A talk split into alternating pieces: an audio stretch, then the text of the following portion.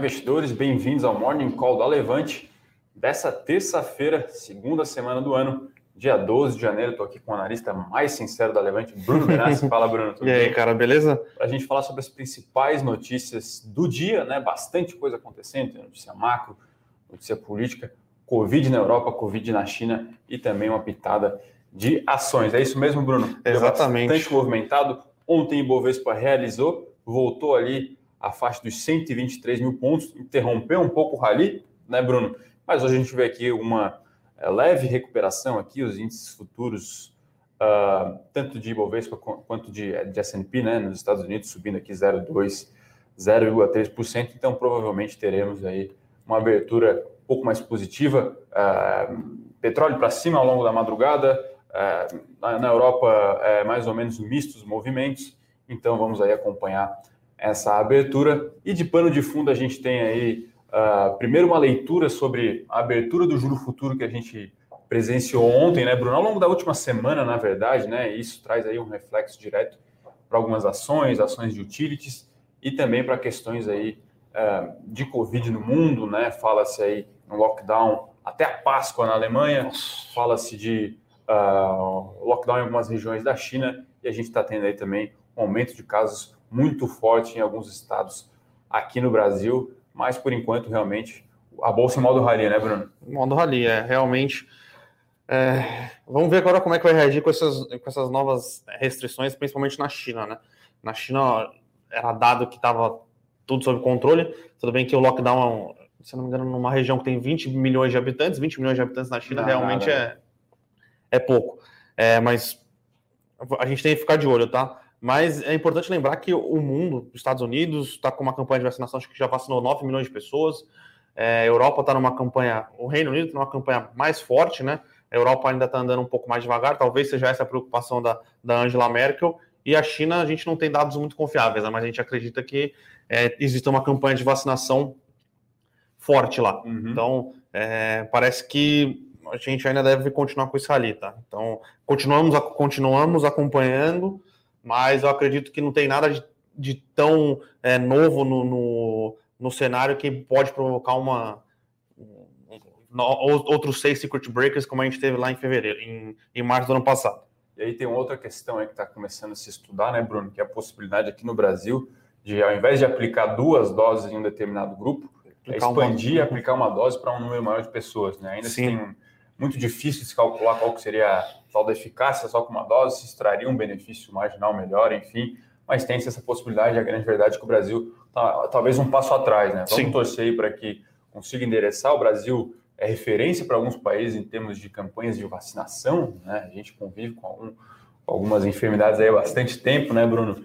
Mas uh, vamos ver, né? Final do mês aí está marcada uh, o início da campanha de vacinação aqui no estado de são Paulo, pelo menos, né? É, eu, eu, tinha olhado algum estudo em algum lugar, eu não lembro aonde, falando de quão rápido foi a vacinação do HN1N1 no Brasil. Foi assim uhum. um negócio extremamente rápido, tá?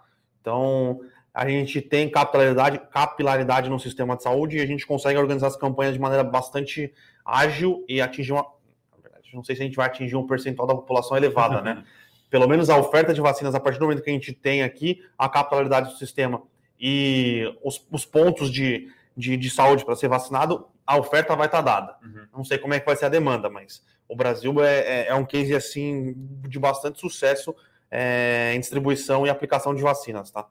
E aqui, né, lembrando que a gente sempre reforça o convite para o pessoal assinar o nosso Eu Com Isso, né, Bruno? Nosso Sim. matinal. A gente traz aqui um pouco sobre é, juros futuros, né, a abertura da curva, né, ou seja, esse, a curva empinando ali, uns contratos ali de 2030, a gente traz aqui aumentando de maneira bastante expressiva, então fechou o ano com uma taxa indicada né, de 7,08%, e aí na segunda-feira essa taxa, né, que é o vencimento em 2030, fechou ali em 7,85%. Né? Bom, falando disso é, de forma prática para as ações, né, principalmente aquelas que têm um fluxo de dado mais constante, o impacto é negativo na veia, né, Bruno? Sim. São as bond proxies, fala aqui de ações do, do setor de energia elétrica, saneamento, uh, shoppings. shoppings também. Então, realmente, essas ações acabam sendo muito sensíveis, né? Se você faz um modelo completo mesmo, essas ações são bastante sensíveis as alterações é, no juro futuro. Né? Então, a nossa leitura aqui é que o mercado, né, através desse, desses contratos de juro futuro, estão mandando um recado para o Congresso, né? E aí, pessoal, como é que vai ficar a questão fiscal, né? É, exatamente, né? A gente, eu venho aqui falando faz bastante tempo até no, no, no, no nosso Morning Call, que eu já achava que os juros a 2% no Brasil estava completamente errado, né? É, agora a gente está vendo, a inflação saiu, a inflação 2020, inflação foi acima do, do centro da meta, 4,52, né? É, não se fez nada no fiscal, dólar continua em alta, então as perspectivas para a inflação em 2021 é, não são lá tão, tão, é, tão tranquilas como o Banco Central estava dizendo é, no, nos seus comunicados. Né? Lembrando que quando explodiu a crise da Covid, tinha uma, uma discussão bastante intensa no, no mercado, né? Se o Covid era deflacionário ou era inflacionário.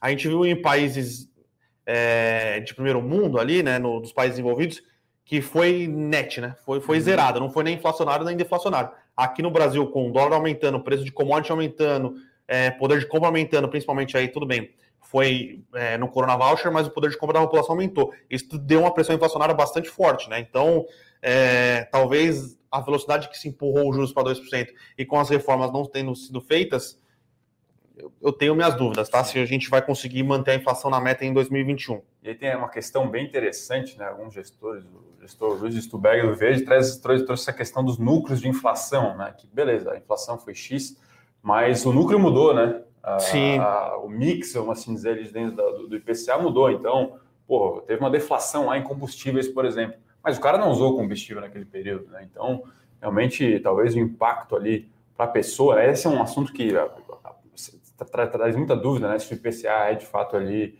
correspondente à cesta de consumo do, do investidor, talvez isso em 2020 tenha realmente ficado bastante é, discrepante, né? É, talvez tenha se distanciado da real cesta de consumo do brasileiro. Mas a grande verdade, então, é que uh, juros futuro empinou e aí a gente tem em recesso, né? Então, em fevereiro que começa a voltar toda a atividade em Brasília, estamos aí em compasso de espera nesse sentido. Aí temos alguns uh, imbróglios envolvendo a eleição, né, Bruno, no Congresso e no Senado.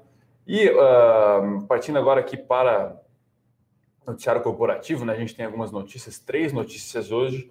Uma é sobre varejo, né, mais especificadamente sobre varejo farmacêutico, que uh, sofreu bem menos, né, Bruno, em 2020. Né? Então, se em termos de PIB a gente vê uma discrepância entre setores, né, uh, no varejo isso também é, é, é uma realidade, né?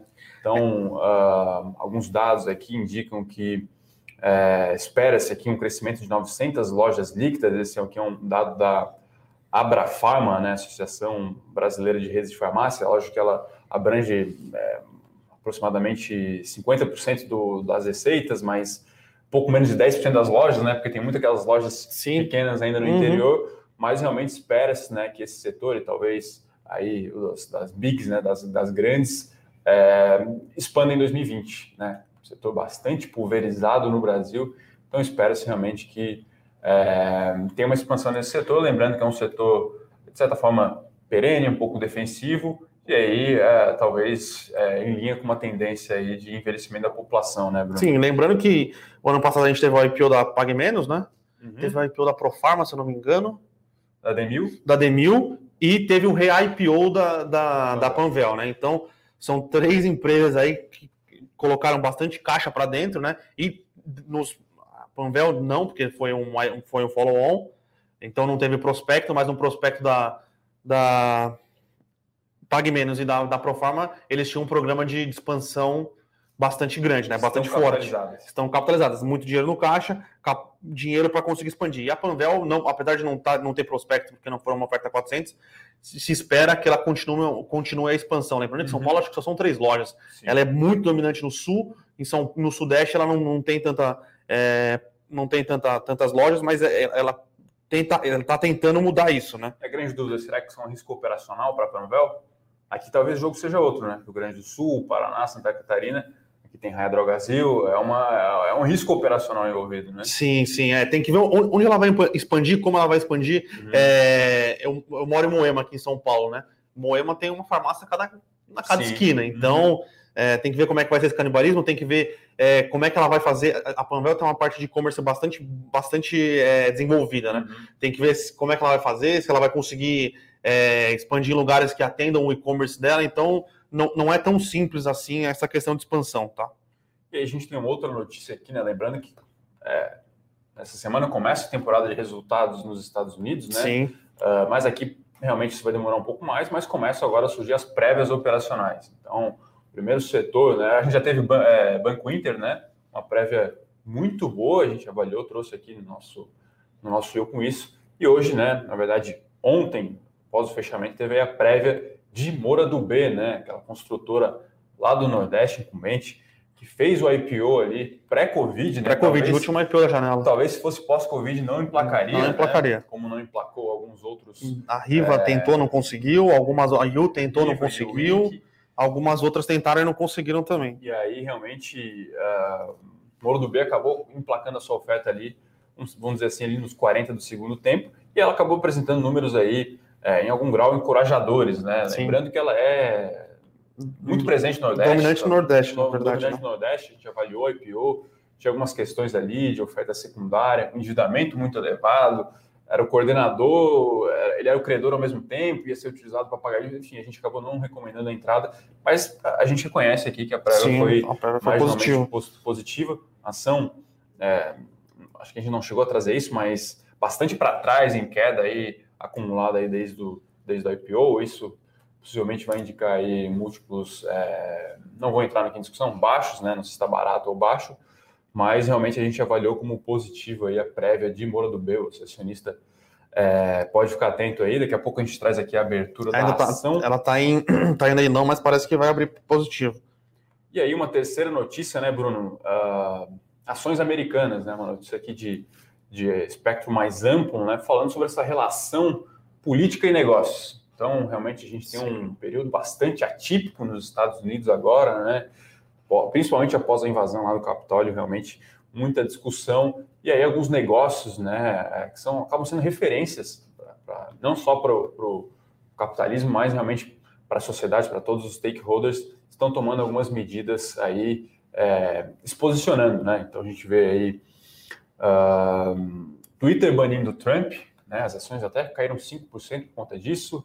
Uh, a gente viu também é, várias coisas, Facebook, Instagram também baniram temporariamente as contas do presidente, uh, Amazon, Apple, Google cortaram, deixaram de prestar alguns serviços para Parler, que é uma rede social paralela lá Sim, ao, ao Twitter, Twitter, né, muito utilizada pela, pelos apoiadores de Trump. E aí várias outras grandes empresas, né, aí com telecoms, AT&T, Comcast, a General Electric, a empresa aqui do ramo petroquímico, a UPS, né, e a própria Amazon, Facebook, enfim, é, decidindo pela suspensão das doações para os candidatos republicanos que apresentaram alguma objeção à, à, candidatura do Biden, né? Então, realmente as empresas vão se posicionando frente a isso, né? Que aqui a gente não vai entrar no mérito, se é o certo, se é o correto, enfim. A única coisa que a gente observa, né? Que isso é uma tendência, né, Bruno? As empresas cada vez mais se posicionarem, né? E aí, num espectro até um pouco mais profundo, toda essa questão aí, trazendo agora para o lado ISD, ISD, né? O ESG, né? Que é meio ambiente, social e boas práticas de governança, a gente acredita que é, isso pode sim é, reduzir risco, reduzir taxa de desconto e, consequentemente, aumentar o valor justo das ações. Mas realmente um momento político bastante conturbado por lá, né, Bruno? Muita é. coisa acontecendo, né? Algumas, até alguns aspectos ineditistas, né? Não, realmente o, a situação política nos Estados Unidos é bastante complicada. É, o que a gente viu, essas empresas são monopólios de mídia, né? Uhum. Monopólios de mídia como o Twitter, é, o Facebook é, é inédito, né? É, uhum. lembrando que é, é talvez o, é bem mais complexo do que foram os, os grandes monopólios da década, da década do, do, começo do século nos Estados Unidos, uhum. mas a gente vê que a sociedade americana e a sociedade mundial ainda aquele monopólio parecia mais fácil de ser, de ser de se estabilizar do que esse, né? Uhum. Esse a gente está falando de dados, mídia, são coisas que não são quantificáveis. Naquela época era aço, petróleo e, na verdade, era só aço e petróleo que tinham grandes monopólios.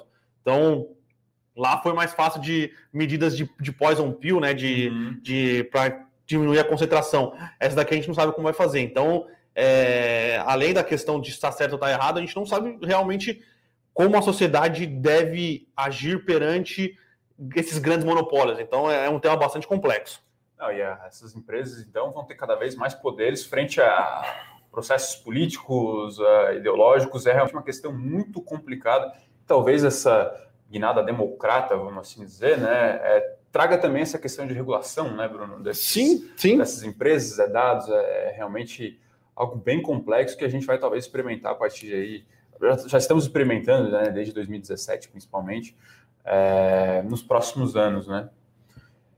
Bom, Bruno, falamos aqui um pouco de macro, de política, é, cenário corporativo ainda bastante vazio, é bem verdade, né? É, os negócios aí. Algumas prévias, algumas começou prévias, alguns resultados. Teve a fusão é, Notre Dame Rap Vida, mas realmente janeiro costuma ser ali um mês um pouco mais devagar. Acho que a gente pode aqui partir já. Lembrando que sexta-feira tem City resultado do City nos, nos, Estados Unidos e, se eu não me engano, JP Morgan, tá? Então, é. são, são os primeiros grandes resultados aí dessa temporada corporativa americana. Então, para ficar de olho. Bancos, né? Sempre começa pelos bancos. Sim. E aí começa já a dar o tom, né? Do que pode vir, como é que vai ser questão de, enfim, adimplência, esse tipo de coisa. Então, realmente é importante ficar atento na sexta-feira, né? Bom, vamos partir aqui para as perguntas do pessoal que manda bom dia. Um abraço para o pessoal que está sempre presente. Aqui o Matheus uh, traz é, uma pergunta. Só um, só um, um parênteses aqui. É, Moura do B abriu subindo 12%. Tá? O mercado gostou do, do que é, foi apresentado. Muito para trás também, né? Tava muito para trás, isso. Com certeza. O, o setor de construção civil está bastante para trás, tá? Então, Moura B apresentou um resultado, uma prévia operacional positiva e, e o mercado que devia ter deixado, tava deixando a ação de lado, olhou e falou, pô, realmente. O Matheus Ferro aqui também sempre presente aqui Morning Um abraço para o Matheus. Traz aqui uma pergunta, só que uma pergunta também meio que de um milhão de dólares, né, Bruno? E aí? A gente está aí, talvez, presenciando o início de um ciclo de commodity, mas qual vai ser a duração disso, né? Até quando e onde ele pode chegar? Realmente é uma questão muito difícil, né? Agora, o que alguns gestores têm falado, né, é que esse é, boom de commodities pode durar aí, ou esse mini ciclo, alguns já têm chamado mini ciclo, mini ciclo, é. pelo menos dois, três anos, né? é uma, uma perspectiva, né? Claro que a gente vivenciou o último grande ciclo um pouco mais longo que isso, né? Foram ali talvez 7, 8 anos. De né? 2004, 2002 até 2010, vai? Pode é, ser. 7, 8 anos, então realmente espera-se realmente hoje, fala assim mini ciclo, mas é, é, é um pouco uh, um pouco chute, né? É, vai durar enquanto a China continuar demandando muita commodity e se os Estados Unidos realmente for realizar o pacote de infraestrutura que a gente espera que ele vai realizar ali agora, principalmente com Câmara, Senado e presidência democratas, tá? Então, é, esses vão ser os grandes, é, quem vai ditar o ritmo, tá? Lembrando que investimento em planta de commodity, né, pensando tanto é, aço, celulose, criação de criação bovina também, tá? São investimentos de, de, de médio para longo prazo, tá? Talvez bovino seja médio prazo, aço e celulose são de longo prazo para você conseguir aumentar a oferta. Uhum. Então, é, lembrando que aço, petróleo e celulose estão estavam num, num, ciclo de baixa, né? Não estavam uhum. no, no, que a gente já viu. A gente já viu na, na em 2000 e no, no, nesse boom do, da commodity, das commodities anterior, petróleo estava acima dos 100, dos 100 dólares, aço estava acima dos quase chegando nos 200 dólares a tonelada e a celulose estava bem mais alta. Então foi um período que não se investiu muito em expansão de capacidade, né? Então se, se a demanda aumentar muito, como a gente imagina que vai, a gente acredita ainda que tem bastante é, chão para andar, tá? É, são, são projetos realmente ali de pelo menos uma década para vingar, né? Se não Sim, se investiu lá, exato. a oferta é comprimida, o preço tende a subir, né? Uh, o pessoal aqui bastante pergunta, Bruno, sobre uma notícia que foi amplamente vinculada na mídia. Não chega a ser tão novidade, né? Há uns anos uhum. falando disso, que a Ford vai sair, né? Vai Sim. parar de produzir seus modelos aqui uh, no Brasil. Bom, tem muita questão envolvendo isso, né? A gente sabe é. que a indústria automotiva ela é complexa no Brasil, envolve várias questões, sindicato e tal. Olha, o meu parecer, né, a minha opinião, pelo menos, é que não é de hoje esse plano da Sim, Ford, exatamente. faz, faz parte realmente de, um, de, um, de uma é, estratégia global, né? Então, alguns anos a Ford, por exemplo, deixou de fabricar boa parte dos modelos nos Estados Unidos, né? Então, Claro que isso reacende ali é, o fervor, amarela, é, não, acende o fervor desenvolvimentista do Brasil. Ou, enfim, um lado vai, a Anfaver já se posicionou, não, isso aqui é um alerta para a gente reduzir o custo do Brasil, né? Vulgo é, pouco de incentivo ali também. Agora os outros, não, isso aqui é culpa do governo atual, as empresas estão saindo. Enfim, acredito que não seja bem por esse caminho, né? É um, a Ford deixou de é, fabricar carros na Austrália recentemente, então parece que é mais é, essa questão, né? Lembrando que a é, Ford realmente muito, muito, enfraquecida aí. Sim, não foi o Bolsonaro que fez a Ford sair do Brasil, né? Isso a gente tem que deixar bem claro, é. tá? É, como se fosse a Dilma de presidente, também não teria sido ela que fez Sim. a Ford sair do Brasil.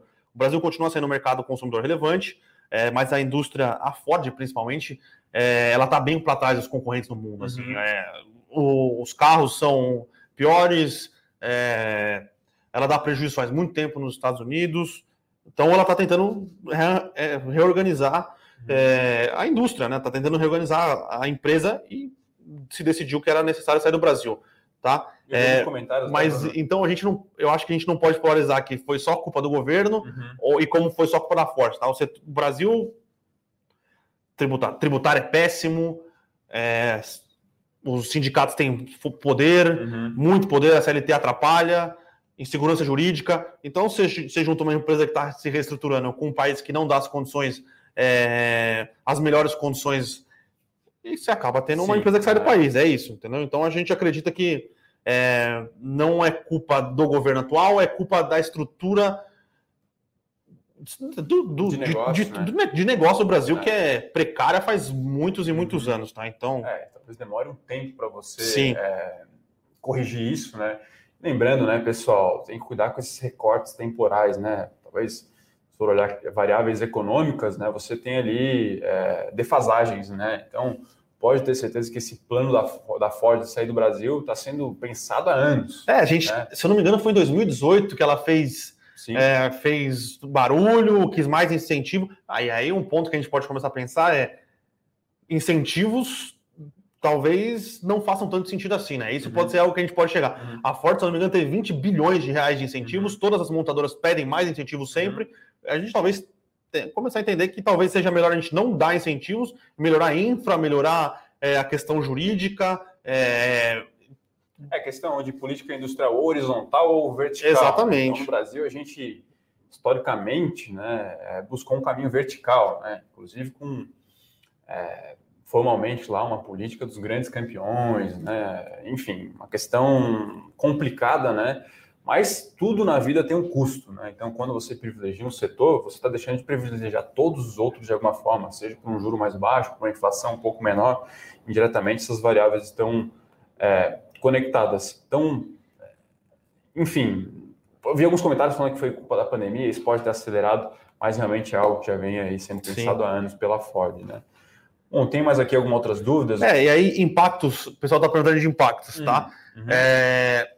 Para as empresas da Bolsa, Metal Leve. Temos que dar, tem que dar uma olhada em quem a Metal Leve ela fornecia peça, é, componentes para a Ford, né? Uhum. É, mas a gente tem que tentar abrir os balanços para ver os, os impactos. Eu acho que as empresas que tinham contratos com elas vão se posicionar no primeiro no, no primeiro trimestre, né? Elas vão uhum. falar qual vai ser o impacto. Mas pensando no, no, que é mais fácil da gente quantificar, talvez quem sofra ou quem, quem dê para quantificar melhor vai ser as locadoras de veículo, né? Uhum. Tem que ver quanto, quantos por cento, qual era o percentual da, da frota deles que eram da Ford. Esses, uhum. esses carros muito provavelmente tendem até uma desvalorização uhum. e realmente vai, vai, na verdade, vai diminuir a oferta de carros populares para ser comprado por elas. Então pode ser que tenha um aumento de preço, ou diminuição do poder de barganha. Então tem que dar uma olhada nisso, tá? Até porque o último grande sucesso da Ford foi o K, né? Sim. Bastante utilizado, então isso pode trazer um impacto é, indireto, uma segunda derivada no mercado até de usados, né? Uh, aqui algumas dúvidas, pessoal, enfim, bastante perguntas sobre Ford novamente. Aqui o João pergunta sobre o ETF China 11, né, como alternativa de diversificação, a gente acredita que sim, né? Sim. Recentemente a China é, emitiu aí o seu plano para os próximos anos, é dobrar o PIB até, apenas dobrar o PIB até 2033, 2035, enfim, então alguma exposição à China você tem que ter, né, Bruno? Sim, exatamente. É um ETF é, que, na verdade, ele compra outro ETF listado nos Estados uhum. Unidos, né? Que é o MCA, MSCI China, né? Ele, ele, é em dólar, então você tem. E esse compra é, as principais ações de alguns índices lá, porque na China não é centralizado que nem aqui no Brasil, né? Então ele compra alguns, algumas boas ações, grandes ações de alguns índices e converte isso em dólar, né? Então você vai ter o risco cambial, né? O risco uhum. dólar e o risco da bolsa chinesa. Mas eu acho que como é, de diversificação é, é, bastante interessante, tá? Se eu não me engano, ele e, e, ele tem o preço unitário bastante baixo, tá? Se eu não me engano, é 11 reais, 11,40 agora 11,40. Então, é uma, uma alternativa de diversificação bastante interessante, tá? Uhum. É, tem vindo essa nova onda aí agora, né? Possivelmente teremos BDRs e ETFs. Isso inicialmente vai ser para os investidores qualificados, mas, né, é, tá aumentando, né, Bruno? A sim, questão de sim, opções sim. de investimento no exterior, né? Um Lembrando que antes a gente não podia, é, a, a, gente que eu digo investidor comum, né, um uhum. terrano aqui, os mortais. os mortais, não podiam comprar BDR, né, BDR era só para profissional e profissional qualificado, é, qualificado. qualificado, né, quem tem, tem que ter um milhão de reais investido, é quantificado, é, verdade. É, um milhão de reais em ativos financeiros, né, seja fundos, uhum. ações, TDB, LCI, e agora você, qualquer um pode comprar, já foi um, um grande avanço, e os fundos de investimento também, né, fundos de investimento multimercado poderiam ter exposição do seu, do seu patrimônio, acho que é de 25% ou 35% lá fora. Uhum. Então, essa é uma outra coisa que a CVM está querendo trocar. Se você, pessoa física, pode escolher um BDR e ter exposição lá fora, não faz sentido um gestor profissional não poder expor o seu patrimônio lá fora. Então, é, o mercado está evoluindo, tá? O mercado brasileiro. É... O sistema financeiro brasileiro é bastante robusto, é bastante, é, bastante evoluído, mas as alternativas de investimento talvez não, né? Então uhum. é, é, bastante importante o que está acontecendo. O José aqui faz uma pergunta, pergunta a nossa opinião, na verdade, sobre o ETF DIV, né? Imagina que você está falando sobre Divo, o Divo 11, Divo 11 né? isso. que é um ETF que replica o iDiv. Olha, é um ETF que a gente gosta bastante, né? Mas pelo menos essa é a minha visão, o Bruno aqui também é, olha bastante fundo de investimento. A gente tem muita casa boa no Brasil, né? Então, é, talvez 95% dela, para falar um, enfim, são análises fundamentalistas, muitas delas, muitas dessas estratégias são voltadas para dividendos. Então, eu preferiria, né, um fundo de investimento com esse viés. Sim. Essa é a minha visão. Não sei se é a Sim, sua não, também, também, também concordo. O Divo é um ETF legal, você pode comprar, é fácil, é diretamente abrindo seu home broker, mas eu particularmente iria pro, por esse caminho. Ou para uma carteira de ações, também diversificada. Exatamente. Mas lembrando, se você está começando, quer sentir como é, é fácil, tem uma uhum. diversificação ok. É, muita gente usa ETF no Brasil para aumentar a exposição rápida, né? Uhum. Acha que, por exemplo, commodities e bancos iam subir. Uhum. Você pode aumentar a sua exposição no BOVA 11, porque o, o índice Bovespa no Brasil é muito concentrado em commodities e banco. Uhum. Então você pode usar os ETFs para fazer locações táticas, né? Isso é bem interessante. O Divo 11, se não me engano, eu não vou saber esse número de cabeça agora, mas a exposição máxima dele para ativo, se não me engano, é 5, 6%, né? Sim. Agora, então você tem uma diversificação grande ali setorial. O, Ibovespa, como o Bruno falou, 40, 45% é Vale, Petro e bancos. Né? Então é muito mais concentrado. O Divo 11 realmente é bem mais pulverizado em setores. E claro, só acaba, né? por ser empresas que pagam dividendos, né, elas já têm um alto grau de maturidade, já, já, já geram muito lucro, muito fluxo de caixa, conseguem distribuir proventos, então realmente você vai estar alocado em negócios ali é, de muita qualidade. É, só lembrando que dividendo, é, ETF no Brasil não distribui dividendo, tá? Ele então, reincorpora. Né? ele reincorpora. Que é bom, né? É Sim. É bom, né? No limite isso é bom, em, talvez torne mais barato, né? Sim. E você diminui o carrego também. Você diminui o carrego, diminui o custo de, de, de administração, né? Só que é só falei isso porque lá nos Estados Unidos os ETFs, todos os ETFs Sim. distribuem dividendos. Então, uh, vamos ver aqui mais algumas perguntas. O pessoal aqui pergunta, é, e aqui o, o, foi uma pergunta para diretamente para mim, né? O Alexandre pergunta aqui se eu acho que se Tesla é uma bolha. Olha, na minha visão, realmente precisa de muito crescimento para justificar aquele valuation ali, tá? É, nessa questão aí do carro elétrico, né? Qual vai ser o grau de de revolução disso, né? Se vai ser de fato aí uma grande tendência para os próximos anos, é algo muito complexo. Eu realmente não me sentiria confortável em recomendar a ação da Tesla no momento, tá, Alexandre? Lembrando que não existe infraestrutura, tá? Pra carregar, car... Então, é importante lembrar que o, mundo já está num meio que um short de, de, de, energia elétrica, uhum. tá? O mundo, a China a gente está vendo lá é, o spot, né, o preço spot para quem quer comprar energia elétrica agora, lá, tipo, você pode comprar ou fazer contrato para distribuidora, uhum. ou você pode comprar no spot, né? Que seria como comprar o dólar spot uhum. agora. Tá subindo, nos Estados Unidos está subindo também. Então eu teria que ter um, grande investimento em fontes uhum. de, de energia para você conseguir carregar seus carros. E, novamente, não é um investimento de prazo Não é um investimento né? de prazo curto, exatamente. O payback então, é longo. Exato. exato. É, eu acho que os planos aí de até 2030, muitos países não estarem com, com não é, utilizarem mais carros movidos a combustão, né? Eu acho que é, é difícil de se atingir, tá? Não que aqui eu não estou discutindo se é certo ou se é errado, se é poluente Sim. ou não é, tá? Mas lembrando que a Europa ela queima carvão para você andar de carro elétrico. Então, uhum. não, e tem a questão também, né, de fabricação de bateria, o descarte disso. Realmente Sim. tem muita muita coisa que é para inglês ver nessa, nessa, nessa discussão. Literalmente, né? A Inglaterra é um dos principais que quer é, descarbonizar a frota. Ou talvez diminuir a dependência por petróleo, né? Aqui, uh, o Erickson Nascimento né, pergunta quais IPOs a gente está de olho para 2021, aquele, tirando a casa, de, de pedra, pedra né? esse a gente está de olho sim, a gente está olhando algumas coisas aqui, tem algumas coisas de petróleo que a gente viu, tem algumas coisas de, de, de bioenergia que a gente está olhando também, é, mas ainda continua com muita incorporadora tentando fazer IPO, tá? Tem bastante coisa de, de saneamento, a Iguato vai tentar de novo.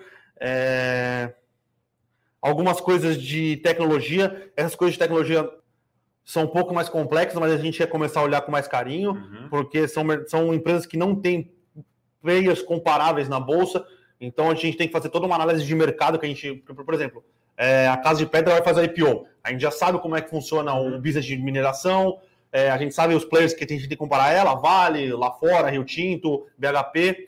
Quando vem uma empresa que não tem player comparável no setor de tecnologia, que é um setor de alto crescimento e pouco dado para você analisar, a gente tem que fazer um trabalho de análise muito grande. Então, muita leitura mais, muita quali, leitura mais quali, é, isso torna a, torna a precificação do IPO mais difícil.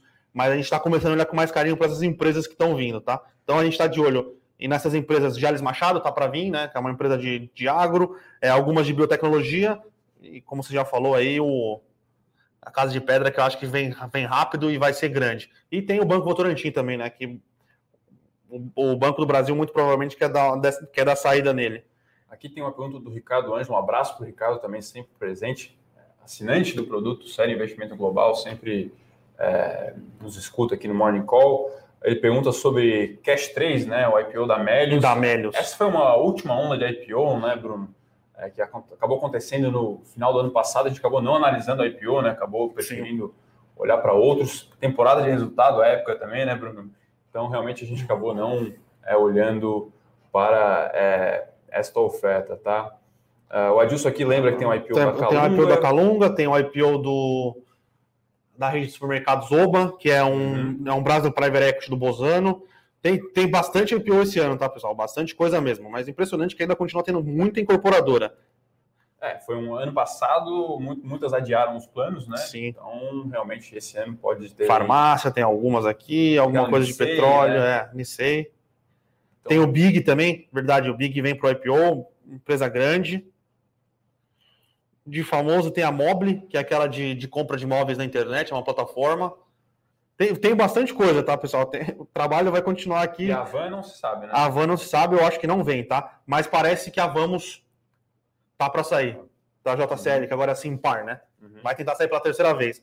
Vamos ver se agora o mercado e eles conseguem conversar para chegar num preço. Parece ser um business ok, tá? Parece ser um business interessante, uhum. parece ser um business bom. Aí tem uma questão de controlador. Uhum. A gente tem algum, aqui a gente tem algumas dúvidas é questão de preço, né? Parece que eles estavam querendo meter um preço nas alturas. Hum. E foi por isso que não saiu nenhuma das vezes. Bom, acredito que seja isso, pessoal. Não temos mais. Tem só mais uma pergunta aqui que eu não lembro quem foi que perguntou quem tem o menor custo de exploração de petróleo no Brasil. Petrobras. Tá? É assim. Uhum. Petrobras é de longe a mais barata, tá? Então, a PetroRio acho que estava em segundo lugar, agora ela, ela adquiriu é, algumas algumas operações no pré-sal, então ela deve conseguir diminuir o custo de extração dela, tá? Mas tem um risco de execução aí que parece que o mercado não está quantificando, tá?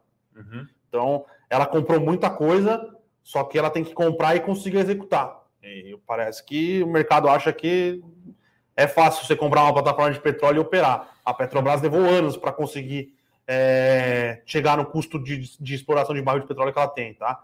Anos, anos e anos desenvolvendo tecnologia. Então não sei se é tão fácil. Bom, acho que é isso, né, pessoal? A gente vê aqui bolsa subindo 0,3%, S&P futuros aqui indicando uma alta de 0,2%. O VIX caindo um pouquinho, voltando ali para o patamar dos 23. Moura do B continua subindo 10%. Moura, Moura do B disparando, né? Então realmente a gente é, provavelmente vai ter uma abertura um pouco mais. Petrobras subindo positiva. bem também, tá? Por causa do petróleo lá fora tá subindo, Petrobras tá subindo também aqui um tá subindo 2%. Petróleo, é, é, um pouco mais até. O Brent voltando a 56 dólares do barril. Quem diria, né? Quem diria, vai imprimir caixa, vai gerar caixa. Ah, Petrobras é, vai ser vai, vai ser um resultado que vai surpreender bastante gente, tá? E então é isso, pessoal. Acredito que a gente tenha passado aqui pelas maiores dúvidas, né? E aí vou deixar o convite para você continuar nos acompanhando, né? Temos fechamento de mercado aqui hoje, todo dia de manhã, o nosso Morning Call e também os relatórios da série. Qual que é o relatório Sim. sai essa semana aí? Hoje saiu o Small Caps, saiu o Fundo de Investimento, amanhã sai o Bolsa 3.0, sai dividendos. ações na quarta. Ou, não, sai... amanhã sai dividendos. Amanhã sai dividendos, melhores ações. Melhores ações. Na sexta Growth, na segunda-feira que vem série de investimento global. Tem cara do estrategista e total return. Então, então, bastante série aí, bastante. Tesouro direto na sexta. Tesouro também. direto na sexta também. Então, a gente produzindo bastante conteúdo aqui, tá? Esse ano aqui, o final do ano passado foi um absurdo de, de correria e esse ano aqui vai continuar. Então é isso, pessoal. Deixar um abraço para todo mundo. Chovendo aqui em São Paulo, cheguei aqui no escritório agora há pouco, calor danado, então realmente a chuva veio para dar uma trégua. Um abraço, uma excelente semana. Valeu, pessoal.